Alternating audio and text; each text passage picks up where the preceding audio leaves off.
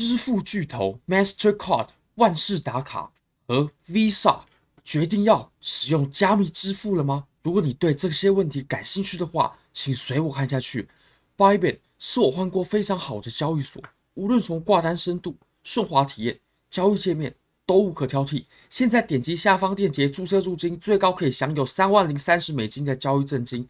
Bigget 也有提供入金一千美金就返还两百美金的活动，非常优惠。好。那我们现在呢，就来看一下 Cointelegraph 的这则报道吧。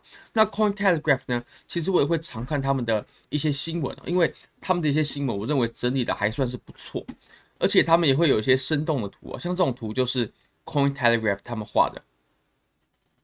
那在标题呢，他有直接提到 Mastercard 万事达卡，我相信大家也都使用过，就是这个标志，一个橘色的圈圈跟一个红色的圈圈，然后两个呢中间呃形成一个小小的交集这样子。Mastercard 万事达卡，他们决定要接受加密支付，那是在 Web 三的钱包当中，并且是透过 USDC。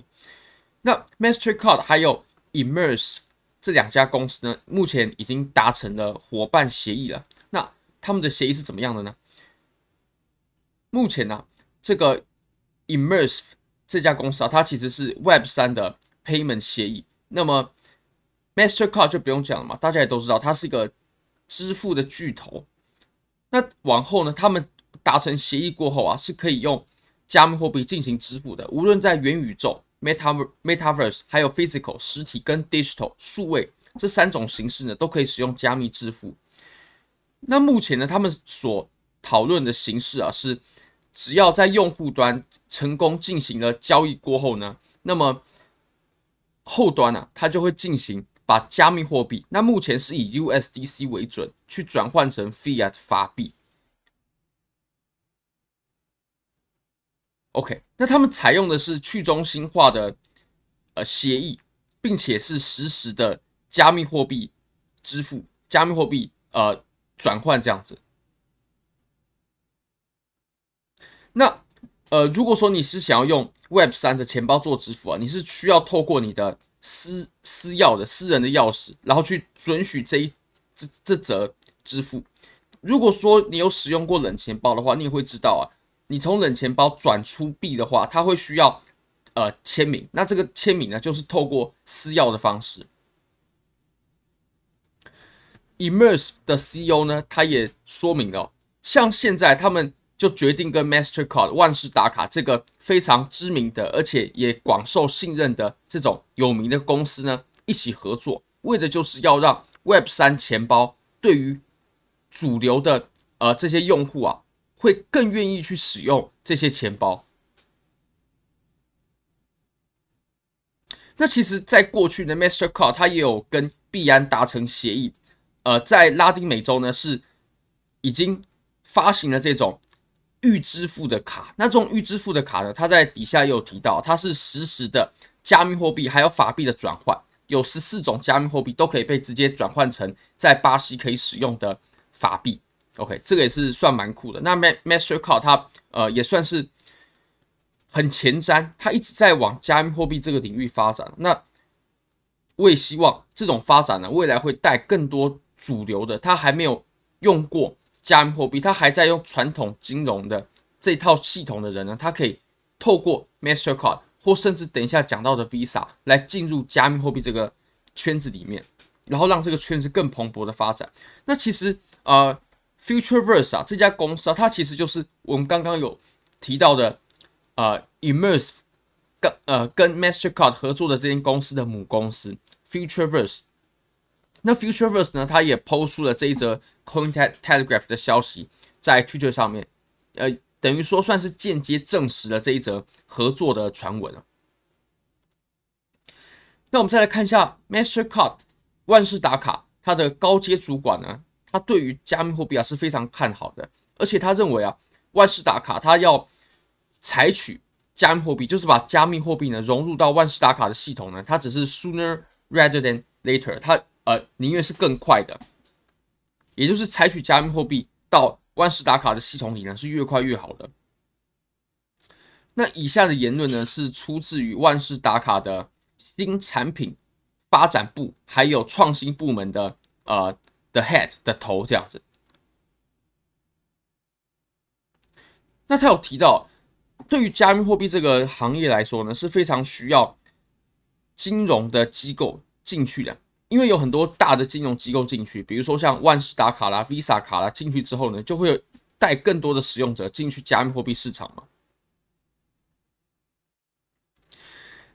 那他后面有提到，由于加密货币呢，它是一个呃波动比较大啦，而且它风险也比较高，像前一阵子有看到 Terra Luna 的事情嘛，所以现在对于区块链呢，最重要的就是让大家认为加密货币是一个好的资产。那其实万事达卡呢，它万事达卡的高阶主管呢，他有提到，呃，在 Swift 这个系统里面。未来呢，是很有可能就被加密货币给取代的。那我们再看一下 Visa 卡，那 Visa 卡呢，目前呢，它也是呃以稳定币的支付呢，在为目标做进行。我们都可以发现哦，其实我们刚刚讨论到的两个巨头啊，Visa 卡还有 Mastercard，他们并不支持比特币支付，他们并没有讨论到比特币支付啊、以太坊支付这一块，狗狗币也没有。他们讨论的呢都是 USDC，那其实也可以间接验证了 USDC 它的安全性啊。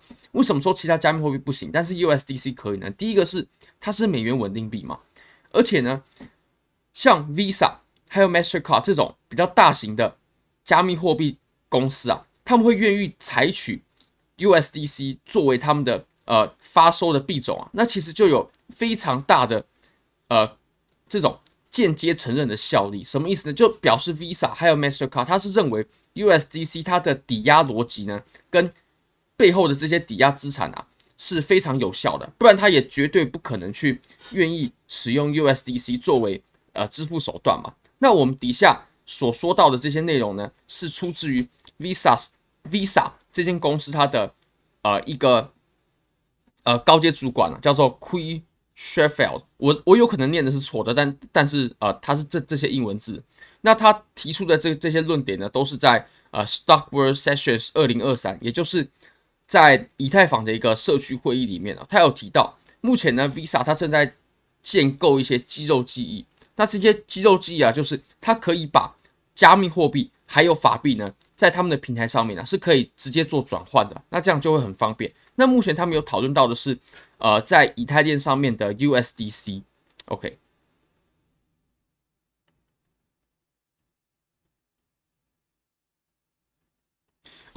呃，那目前啊，其实全球的银行啊都有加入一个系统，都有加入一个支付系统呢，叫做 SWIFT，SWIFT。那 SWIFT 它当然是一个缩写哦，就是呃 Worldwide Interbank Financial Telecommunications Society for。那其实这个 Swift 系统呢，我相信每个人都有用过，因为比如说呢，你在国外进行提款的时候，像我的呃台币啊，还有美金是放在中国信托嘛。那中国信托，如果我在日本，或者说我在马来西亚，我在澳洲，我都有提领过当地的货币。我是怎么提领出来的呢？其实我就是提领当地的 ATM，那当地的 ATM 啊，它就会透过这个 Swift 系统，然后去向台湾的中国信托去请求支付款项。所以这整个交易呢，就会变得很便捷了，就是即使是跨国的交易呢，也是非常的便捷而且快速。那其实具有同样性质呢，还有加密货币。那目前呢、啊，呃，Swift 系统这个 Visa 它的高阶主管呢是认为是有一些缺失的，是有一些可以更精进的地方的。比如说，呃，他们可以让钱移动的更快啦，不需要更多的确认手续啦。那其实加密货币呢，就具有这样子的特质。那目前呢，呃，他们也是在往加密货币这个方向在发展。OK，我们也非常期待啊。OK，那这个地方他就有提到，像如果说现在用 Swift 的话，它就没有办法那么频繁的呃传送钱，因为在 Swift 上它是有一些呃限制的。当然，这些限制是为了 Swift 传送的安全啊。好，那大概是这样子的。非常感谢各位，非常欢迎各位可以帮我的影片。点赞、订阅、分享、开启小铃铛，就是对我最大的支持。真的非常非常感谢各位，拜拜。